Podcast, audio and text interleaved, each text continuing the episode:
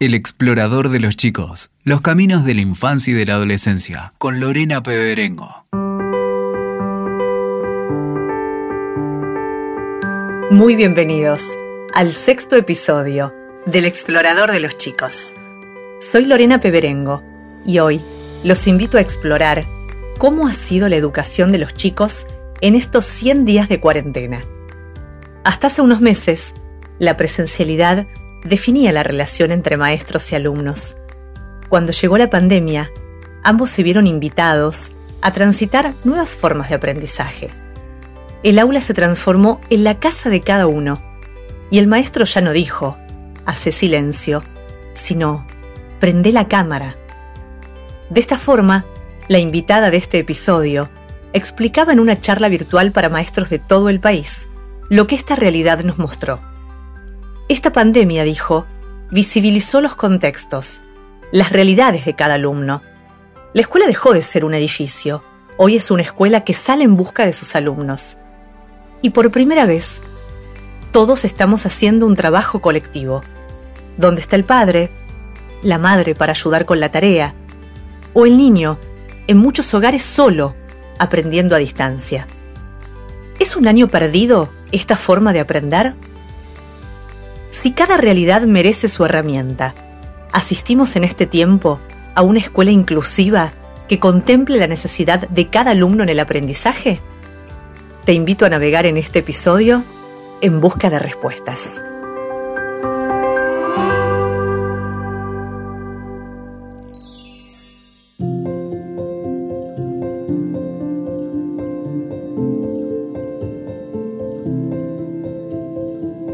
Nuestra invitada muchas noches no duerme, preparando clases, corrigiendo tareas y organizando charlas para distintos países que quieren escuchar su experiencia. ¿Cómo se enseña a distancia? Le preguntan. ¿Los chicos adquieren del mismo modo los contenidos que de forma presencial?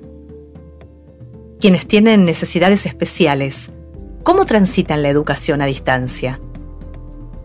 ¿Hay que exigir más a los chicos porque no rinden examen? ¿O ser más piadosos con ellos, que se han adaptado a otras formas de aprendizaje sin estar preparados? Acercándonos a la mitad del año escolar. ¿Es un año perdido? ¿Qué han aprendido los chicos?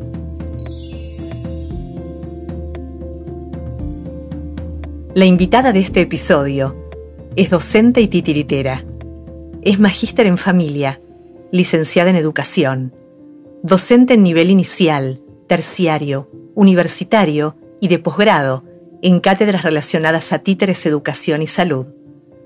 También profesora de francés y voluntaria. Ha sido galardonada con el premio pregonero de la Fundación El Libro y distinguida como embajadora de la paz.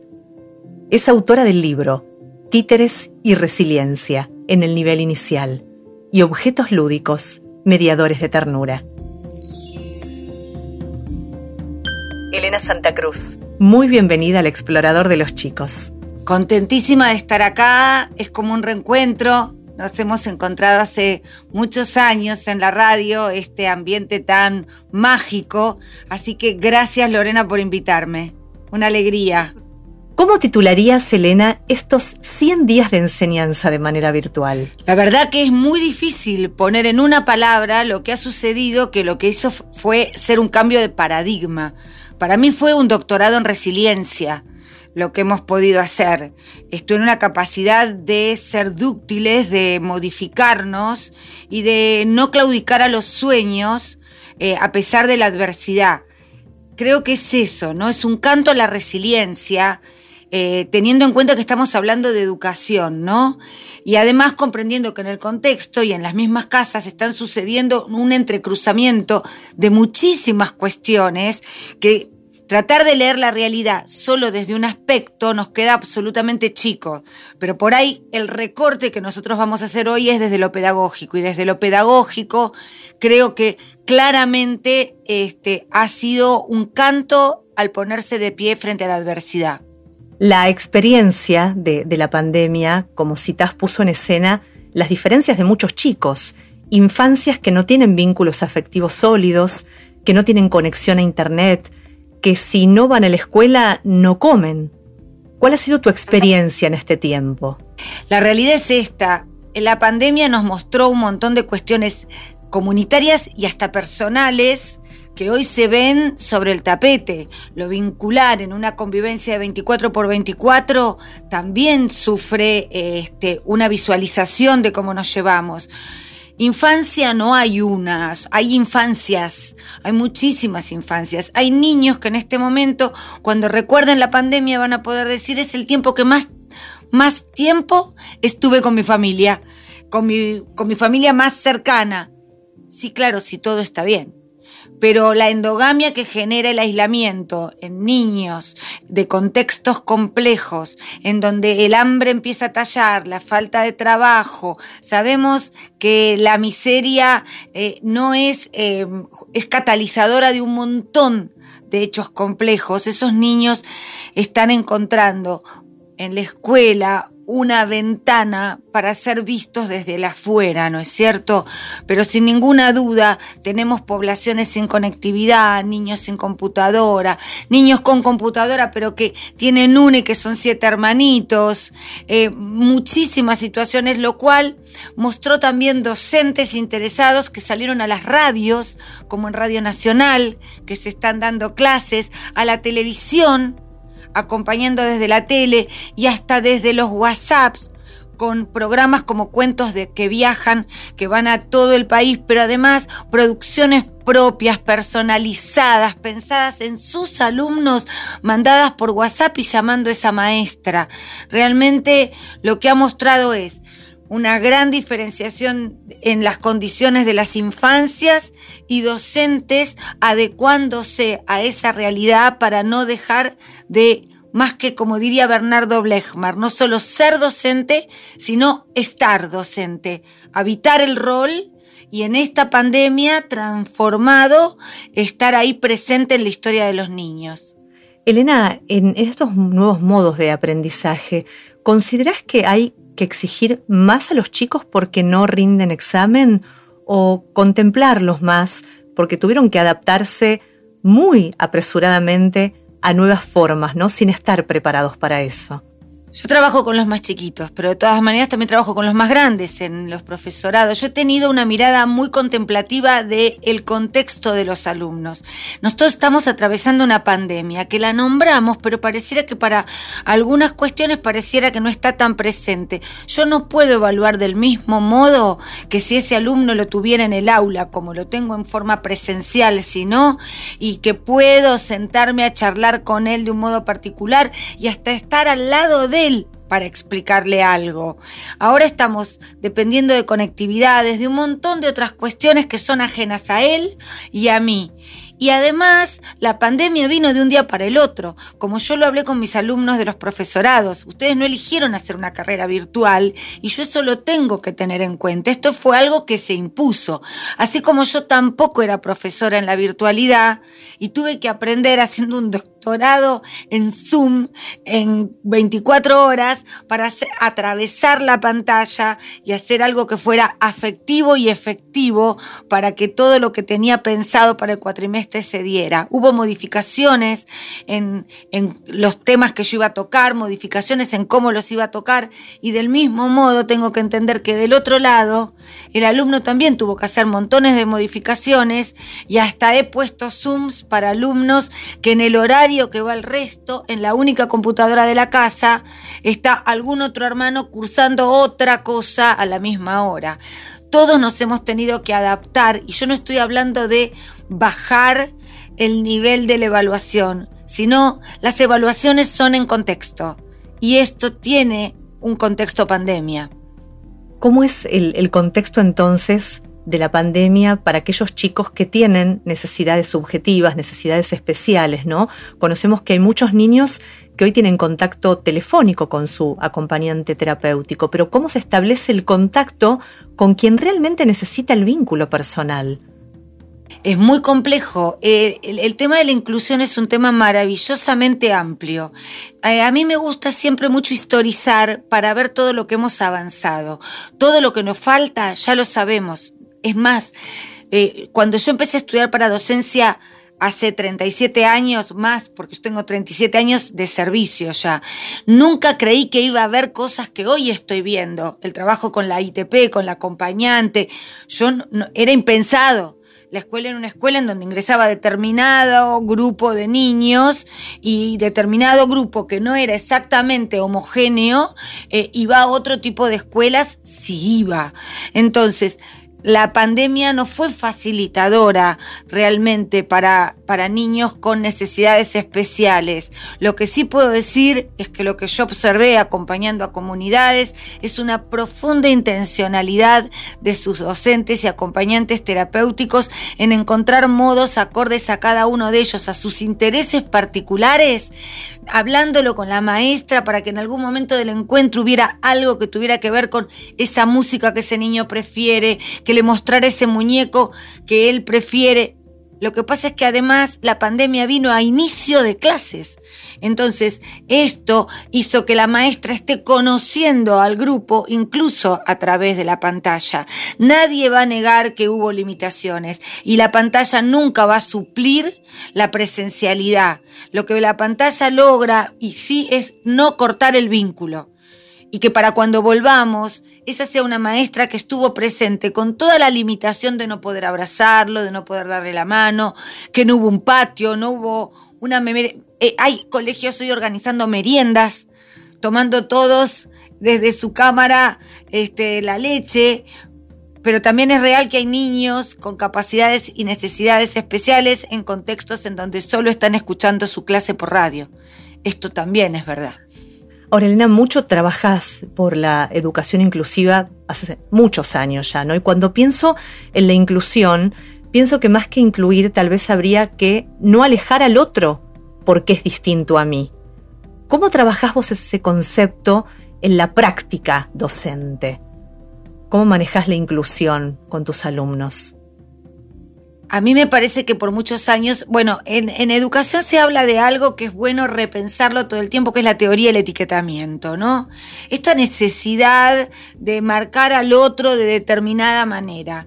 Nadie está negando con esto los diagnósticos. Yo no soy médica ni lo voy a hacer y claramente cuando viene una mamá y habla con el gabinete y con los directivos con un diagnóstico, eh, yo no estoy negando el diagnóstico. Estoy diciendo que la escuela abrió la puerta. Hace muchos años, los últimos años abrió la puerta y que al abrir esa puerta los niños, otras infancias también han ingresado a la escuela. Bueno, ahora va a venir la fase 2. Para mí el gran trabajo es el que estamos haciendo ahora. Y yo eh, creo que hay una frase de Carlos Escliar que lo que esto lo como que lo sintetiza muy bien. Uno en la escuela puede estar o puede existir. Para que un niño se siente incluido, no basta con abrir la puerta y que ingrese. Debe tener existencia dentro de ese núcleo escolar. Y este es el gran trabajo que este se está haciendo ahora, incluyendo a las acompañantes, al trabajo interdisciplinario. En lo personal, yo creo que cada vez vamos a, ir entendiendo y, y, abriendo nuestras conceptualizaciones más para comprender que la inclusión es la gran oportunidad de un mundo pacífico y de un mundo que comprenda que el saber no le pertenece a un grupo y que hay otros saberes que me traen esos otros niños, saberes en los que yo a veces soy una ignorante y que él tiene mucho para decir.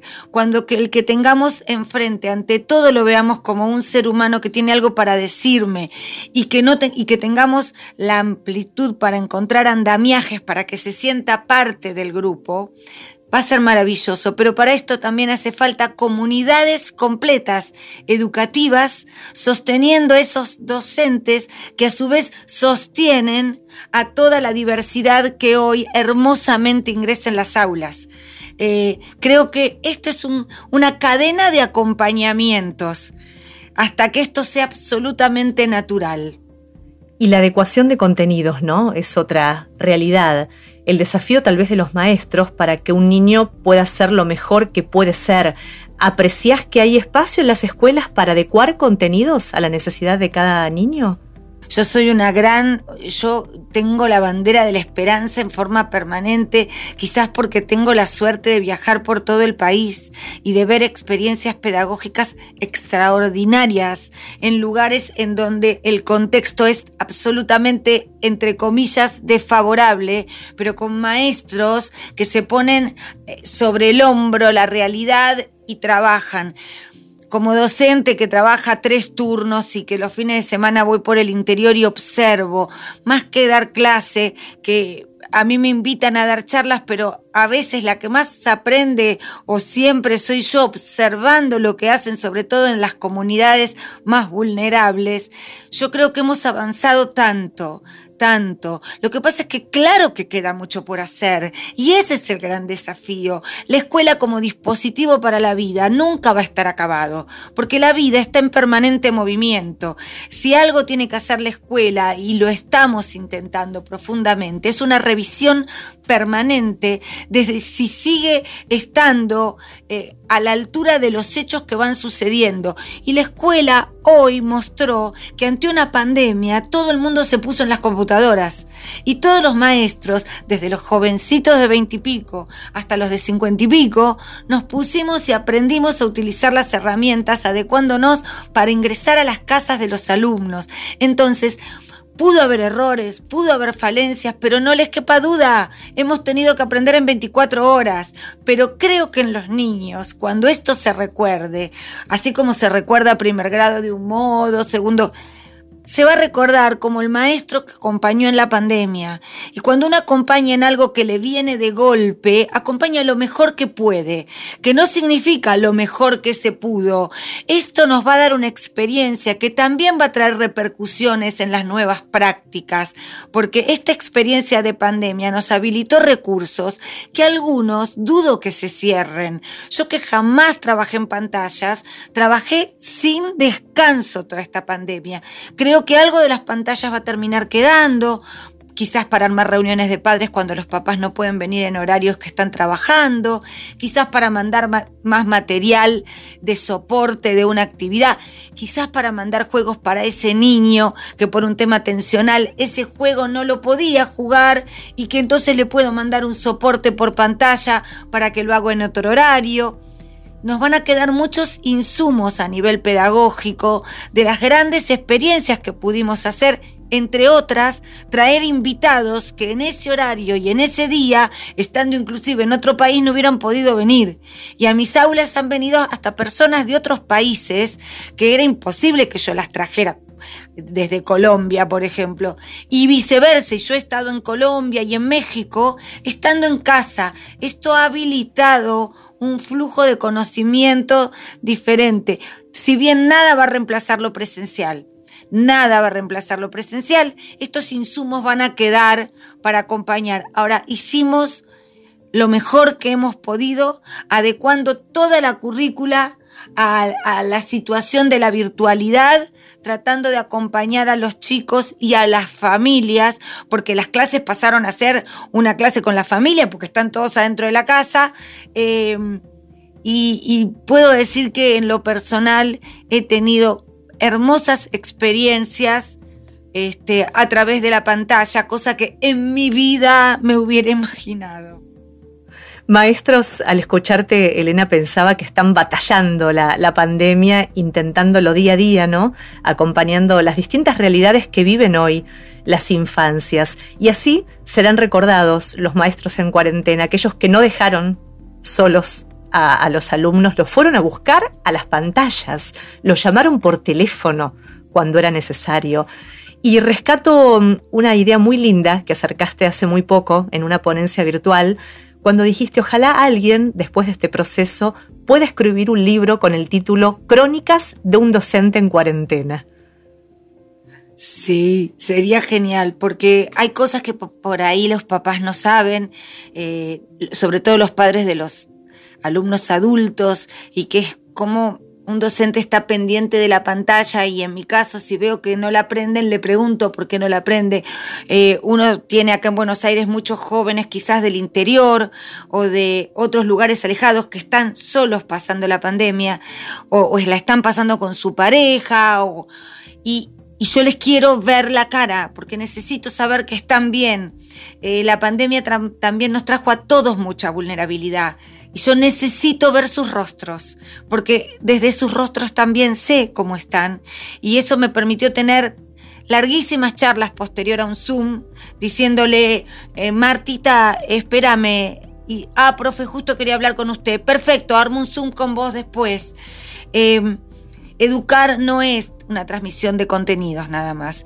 Educar es eh, hacer visible al otro en un derecho cívico que es el de aprender y decirle al otro vos vales, vos podés. Yo estoy acá a través de este vidrio porque porque te quiero, porque sos mi alumno y porque te quiero proteger y acompañar en este proceso. En este proteger y acompañar, el maestro se involucra con los alumnos mucho más allá de un programa. No somos expendedores de contenidos, somos seres humanos transmitiendo y aprendiendo de otro grupo humano que tenemos enfrente y desde sala cuna hasta el posgrado de la facultad con la misma mirada de protección, porque ¿quién no necesita protección en medio de una pandemia por más que tenga 50 años? Así que con esa mirada he trabajado igual que todos mis compañeros, este, mirando cuadradito por cuadradito de ese gran conventillo, como yo les decía, cada uno en su pieza, eh, y teniendo charlas muy interesantes sobre cómo se sentían acompañándolos a través de este proceso de enseñanza-aprendizaje que es de mucho más que de una materia, es de la vida misma. Elena, acercándonos ya a la mitad del año escolar y después de este recorrido, podemos declarar que no es un año perdido, ¿no? Ahora, ¿qué crees que han aprendido los chicos en todo este tiempo? ¿Qué aprendieron? Yo creo que independientemente de lo que se pudo haber enviado correspondiente a cada materia y todo eso, esto fue un gran doctorado en resiliencia, como decía. Eh, acá fue niños, docentes y familias adecuándonos a lo inesperado. Esto era algo impensado. la última pandemia fue hace 250 años. No tenemos ningún contemporáneo que nos, nos pueda explicar cómo la pasó y no había redes como ahora. Si algún día esto vuelve a suceder dentro de muchos años, quedarán todos los Zooms y los videos contando cómo la generación anterior lo vio. Nosotros tuvimos que salir al toro a ver cómo salíamos adelante. Estos niños dentro de sus casas, a su vez, con la realidad propia de cada papá que tuvo que cerrar el negocio, que cartoneaba y no puede salir a cartonear, y cada uno intentando desde los lugares más duros este, ponerse de pie, y un maestro ahí, cual por la ventana de la casa, asomándose tosudamente para decirles cómo están, qué necesitan, porque muchos maestros a partir de ver la casa hablaron con los directivos y se armaron las viandas escolares. Y también nos ha permitido comprender perfectamente el contexto del alumno, porque a veces uno, por ejemplo, mandaba un material y el material volvía roto y la maestra decía, ¿cómo puede ser que se rompió? Y ahora uno ve la casa, los siete perros corriendo adentro y dice, claro, se comió el títere porque hay siete perros que como los aman tanto, lo tienen adentro de la casa que es chiquita. Creo que hemos como, dice Fito en su canción, ¿quién dijo que todo está perdido? Yo vengo a ofrecer mi corazón.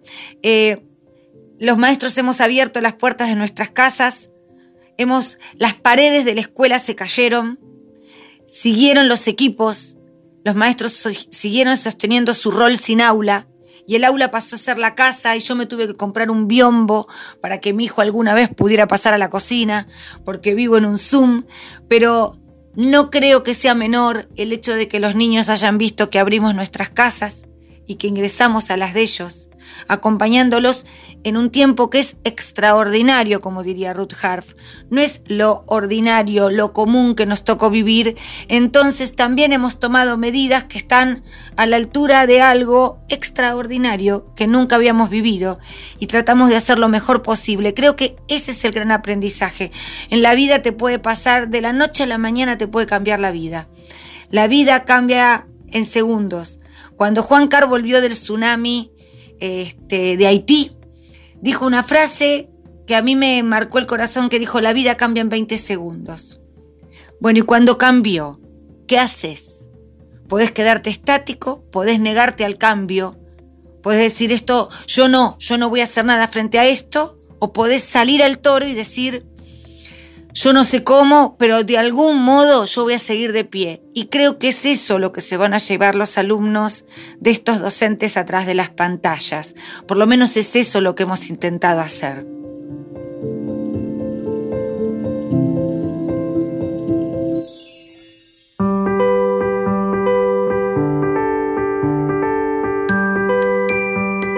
Elena Santa Cruz comenzó a tomar contacto con los títeres a los 12 años, observando a su abuela, que vivía en un conventillo, y juntaba muñecos que estaban tirados en la calle, a los que arreglaba y transformaba en títeres. Fue su abuela, una de sus grandes maestras, quien le enseñó a respetar a toda la gente de todas las habitaciones que había en el conventillo donde vivía, gente de distintas culturas, que comían diferente y veían el mundo diferente. Y tuvo otras maestras, íconos de la cultura argentina, las titiriteras Mané Bernardo y Sara Bianchi. Ya a los 13 años, Elena Santa Cruz hacía sus propios títeres, personajes de trapo que viajan con ella a los hospitales, penales, residencias y comunidades aborígenes, voluntariado que aún hoy ejerce con amor. Desde ese entonces, la convoca todo aquel que atraviesa una situación de vulnerabilidad, todo aquel que tal vez no pudo acceder al arte, a la educación, a la que todos tenemos derecho. Su misión es recuperar la alegría de los que la han perdido. Elena Santa Cruz, muchísimas gracias por sumarte a este ciclo en el que intentamos ampliar la mirada. Celebro tu comprometida vocación docente tu sensibilidad en el campo de la educación por el arte en el que desde hace tantos años brillás y tu generosidad y amor para acompañar a los que lo necesitan. Gracias. La agradecida soy yo. La agradecida soy yo. Gracias.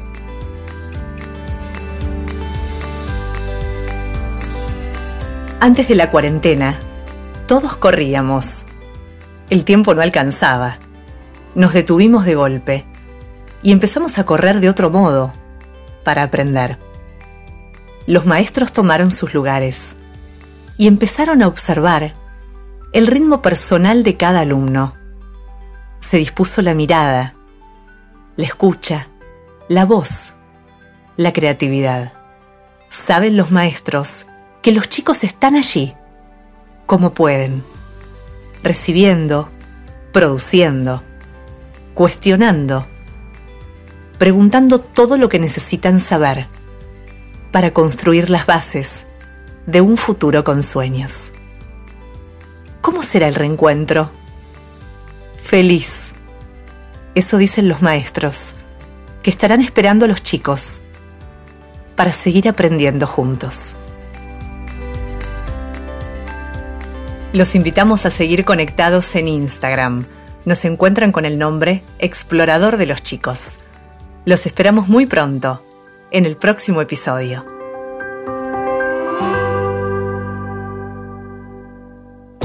Escuchaste El explorador de los chicos. WeToker. Sumamos las partes.